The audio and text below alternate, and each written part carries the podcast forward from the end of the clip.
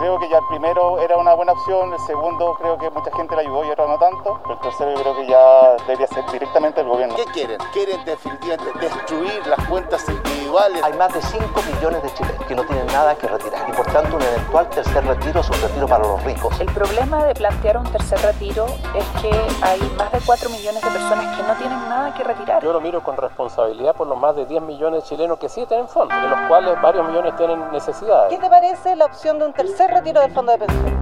Desde la sala de redacción de La Tercera, esto es Crónica Estéreo.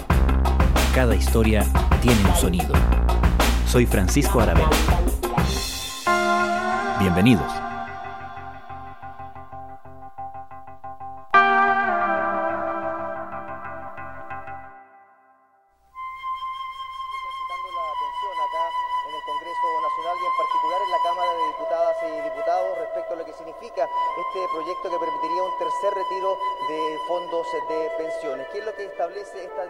Tal como se había anunciado y como desde un sector se temía, la idea de un tercer retiro de fondos previsionales se transformó en iniciativa legal. Ayer, un segundo proyecto con este fin fue declarado admisible en la Cámara de Diputados. Eso significa que, de ponerse en tabla, comenzaría a discutirse dentro de muy poco. Según la Superintendencia de Pensiones, con los dos retiros anteriores, 2.800.000 personas quedaron con sus fondos previsionales en cero. Según otros cálculos, un tercer retiro podría aumentar esa cifra por sobre los 4 millones de personas. Sin embargo, la idea es favorecida por varios parlamentarios, aunque está por verse si tendría el apoyo que han logrado los retiros anteriores. Paralelamente, esta semana, el presidente Sebastián Piñera anunció importantes modificaciones al proyecto de reforma previsional que ya ingresó al Congreso, adelantando un aporte adicional del Estado a los fondos de los cotizantes.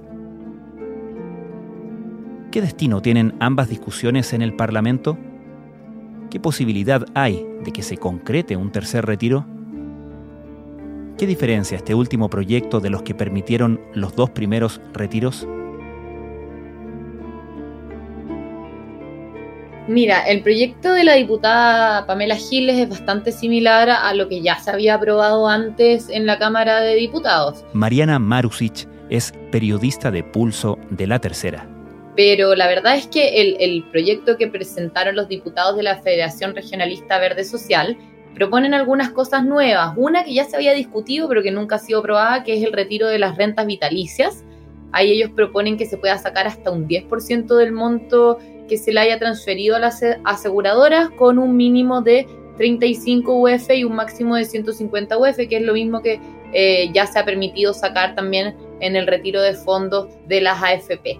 Y también lo que propone este proyecto es que haya un bono de reconocimiento para que sea el Estado el que se haga cargo de reponer el dinero retirado al momento de jubilar. Este proyecto de reforma constitucional nuestro es un proyecto que es más amplio, ya que contempla un bono de reconocimiento para no dañar las pensiones futuras que se debe entregar al momento de jubilar las personas. Y es un proyecto que contempla también una fórmula similar para las personas que son jubilados por renta vitaliza, de manera que entendemos que es un proyecto más amplio, que se tiene que fusionar con el otro proyecto que está. Y esperemos que la Comisión de Constitución lo tramite lo antes posible.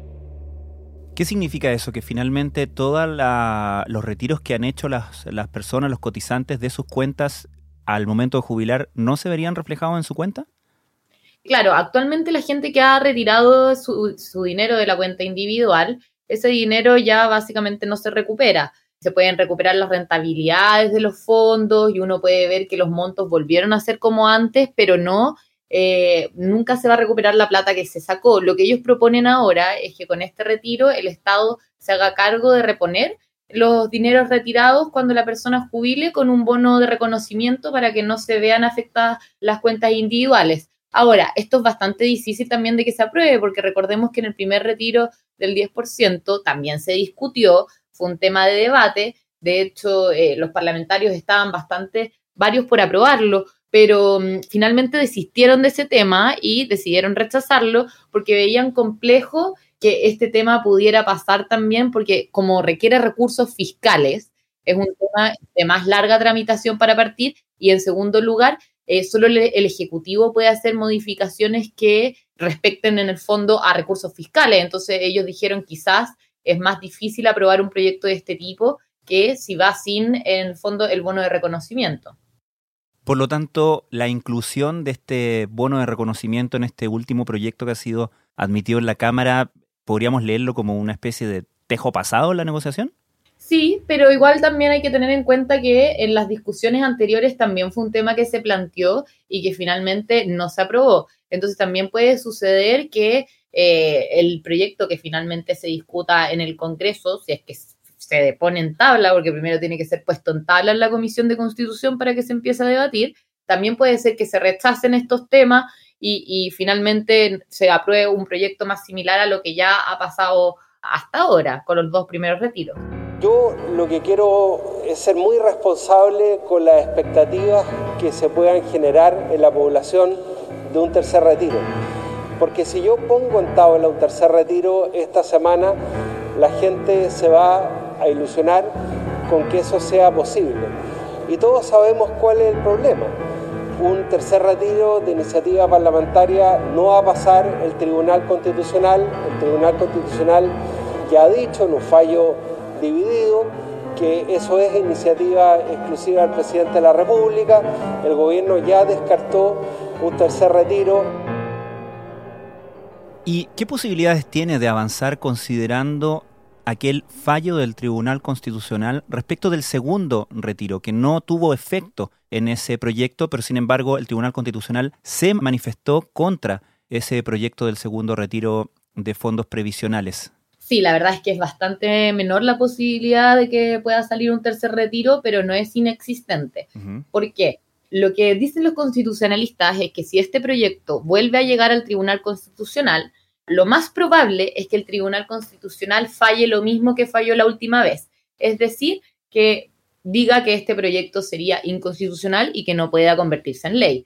Pero también existe otra posibilidad, que es que el proyecto no llegue al Tribunal Constitucional. Porque para que el Tribunal Constitucional pueda fallar esto, alguien tiene que llevarlo. Uh -huh. ¿Qué fue lo que ocurrió en el primer retiro? El gobierno decidió no llevar este proyecto porque en ese momento, bueno, para partir más de la mitad del país estaba en cuarentena y había mucha presión social. Entonces ellos optaron en ese momento y fue una de las razones que, que dieron de, decidieron no llevar al proyecto al, al TC justamente por eso. En el segundo retiro del 10%, sin embargo, sí acudieron al TC y ahí ocurrió lo que todos sabemos. Naturalmente vamos a intentar en el proceso legislativo corregir esta ilusión, este abuso, este resquicio. Y de lo contrario vamos a recurrir al Tribunal Constitucional, porque no solamente es una opción, es una obligación. Entonces, claro, si es que el gobierno decide ir al TC, ya sabemos qué es lo que va a decir el Tribunal Constitucional, que es mm. lo más probable, que repita el fallo anterior pero también existe esa posibilidad de que decidan no ir al Tribunal Constitucional. Al final esto es más un tema político también que se va a ir viendo a medida que pasen el tiempo. Hay que, eso sí, no, no son los mismos tiempos ahora que con el primer retiro del 10, cuando, como te decía, estaba más de la mitad del país en cuarentena. También estamos hoy promulgando un proyecto de ley que envió nuestro gobierno, que permite un segundo retiro del 10% de los ahorros provisionales. Todo esto se da, Mariana, en un contexto obviamente de crisis, pero también en un contexto donde el tema de la necesidad de la reforma, de una gran reforma previsional, estaba suficientemente asentado. Por de pronto el gobierno presentó una reforma previsional y el presidente Sebastián Piñera anunció novedades al respecto, ¿no? Efectivamente, lo que dijo el presidente Sebastián Piñera es que van a anunciar cambios respecto a la reforma previsional porque bueno, ya lleva más de un año estancada en el Senado, ellos todavía tienen la intención de poder llegar a un acuerdo y por eso van a proponer estos últimos cambios al final. Y adelantó allí que una de las cosas que ellos quieren hacer es aportar recursos fiscales. No detalló a quienes van a ser destinados estos recursos fiscales, o sea, para subir las pensiones de quienes, pero sí dijo que van a ser financiados mediante los impuestos de fondos generales. Dijo también que podría hacer esto mediante exenciones tributarias. que tienen que ir evaluando. Nosotros estamos buscando un acuerdo, pero si no logramos un acuerdo vamos a cumplir con nuestro compromiso y vamos a poner discusión inmediata a un proyecto de ley que fue aprobado hace más de un año en la Cámara de Diputados y que permite mejorar las pensiones de forma muy significativa. La verdad, hay varios anuncios que todavía no se han hecho y que deberían hacerse esta misma semana, incluso este mismo martes. Se espera que pudiesen ser los anuncios. ¿Y qué tan significativas, tan relevantes son estas novedades sobre la reforma previsional que anunció el presidente?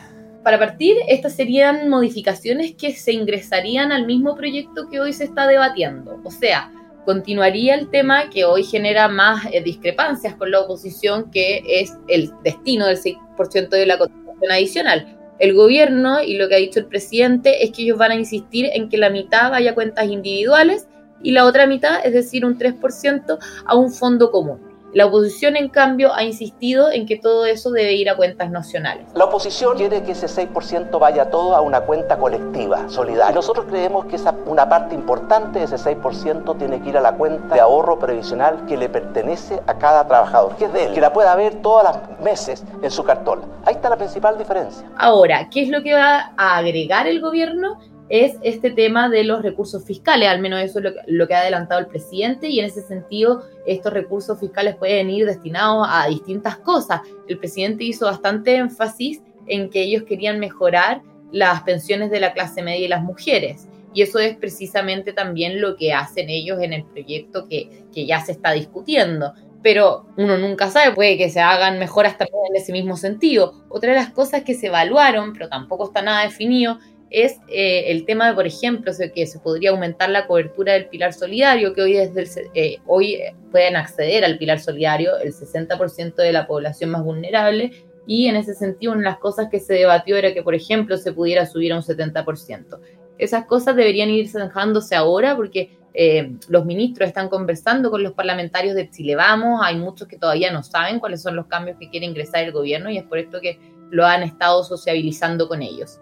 Y la verdad es que ingresar más recursos fiscales es un tema que podría favorecer un poco la negociación en el sentido de que cuando se separó el proyecto en 2019, porque recordemos que venía con un alza del pilar solidario, la reforma previsional de hasta un 50%, y el gobierno no quería dividirlo justamente por eso, porque a la oposición le iba a ser bastante difícil rechazar una iniciativa que subía las pensiones solidarias. Pero finalmente eso se dividió después del estallido social se aprobó el alza de del pilar solidario y ahora quedó un proyecto que al final no, es tan difícil para la oposición que lo rechace en el fondo, porque no, no, viene esa solidaridad como venía antes. Entonces, claro, al agregar más recursos fiscales, quizás esto podría mover un poco la balanza a favor del gobierno, pero la verdad es que las posturas están bastante duras hasta el momento y ninguna de las dos partes ha querido transar, así que vamos a tener que esperar a ver los cambios para ver qué es lo que dice la oposición. ¿Podemos leer eh, el anuncio del presidente esta semana justamente como una intención de mostrar que sí se está avanzando en ese tema para disuadir algunos votos en ese eventual tercer retiro?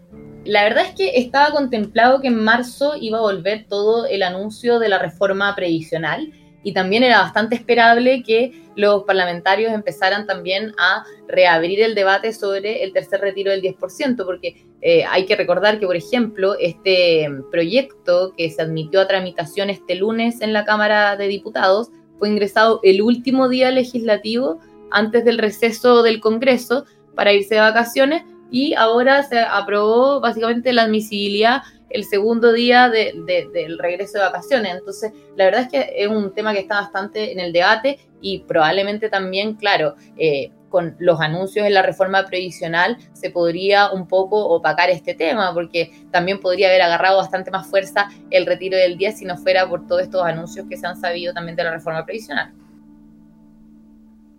Mariana, ¿tenemos una noción respecto de cuánto apoyo puede tener un eventual tercer retiro entre los parlamentarios de oposición, considerando que dos de las precandidatas presidenciales, Jimena Rincón y Paula Narváez, ya se han manifestado a favor? Sí, mira, la verdad es que desde el fin de semana eh, ya se empezaron a manifestar algunos parlamentarios, ya sea a favor o en contra de los retiros del 10%, eh, del tercer retiro del 10%. Eh, en ese sentido, por ejemplo, hay parlamentarios, sobre todo de, oposición, que se han mostrado a favor eh, los mismos obviamente que ingresaron los proyectos, también el diputado Raúl Soto que dijo que iba a ingresar una iniciativa también para fusionarlas con las que ya están en el Congreso y que también tenga este componente de retiro de las rentas vitalicias.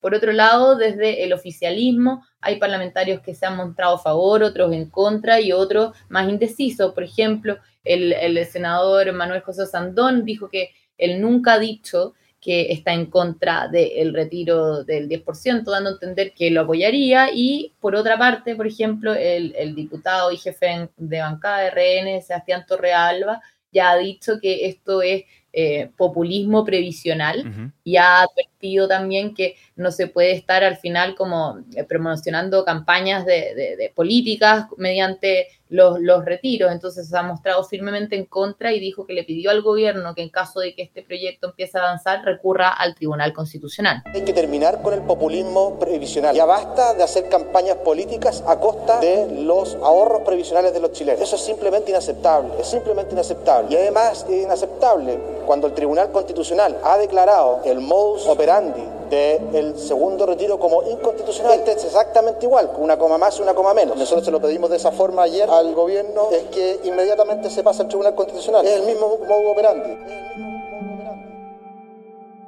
Mariana, hay otro efecto que han tenido los retiros anteriores de fondos previsionales que tiene que ver con el impacto en el, en el consumo y por lo tanto en la reactivación económica. Ustedes ayer en eh, Pulso publican una nota sobre el análisis que hace la consultora JP Morgan sobre Chile, dando o incorporando un eventual eh, efecto positivo en la economía de un eventual tercer retiro. ¿Cómo se evalúan esas cosas en el ámbito económico, considerando los contras de esta solución, entre comillas, de retirar fondos previsionales, pero el efecto positivo que tiene en el corto plazo en la reactivación económica? Claro, eh, sí, efectivamente, eh, todos lo sabían en todo caso que esto iba a tener un, positivo efecto de corto plazo, pero no de largo plazo. ¿Por qué? Porque en el corto plazo, al inyectar tantos recursos a la economía, reactivas el consumo, también logras que baje, por ejemplo, la morosidad en la banca hasta en, niveles históricamente bajos, nunca antes vistos. Pero claro, tienes el otro problema que es más del largo plazo, que eh, te estás quedando sin ahorros para la jubilación y eso podría significar a futuro también tal vez más recursos fiscales.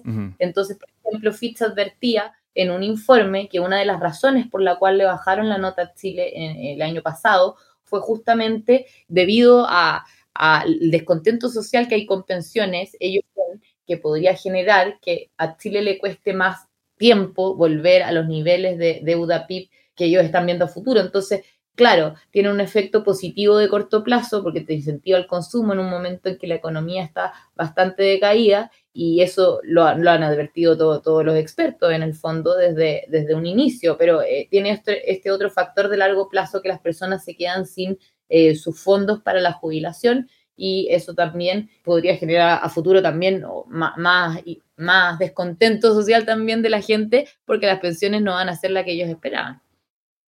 En lo concreto, Mariana, para terminar, ¿qué es lo que se espera que suceda tanto con los anuncios en términos de reforma previsional del gobierno como de los proyectos para un tercer retiro de fondos previsionales? ¿Qué viene primero en los próximos días? Primero hay que esperar probablemente el anuncio del gobierno, que debería ser esta semana. Probablemente ellos lo, lo tienen contemplado que podría ocurrir este mismo miércoles y mm, la verdad es que lo de los retiros del 10% va a depender de qué momento se ponga en tabla para la discusión en la Comisión de Constitución de la Cámara de Diputados.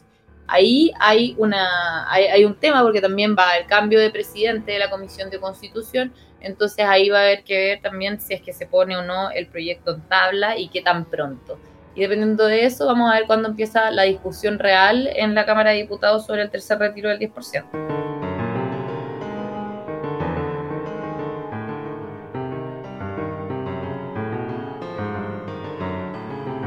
Mariana Marusic, muchas gracias. Gracias a ti.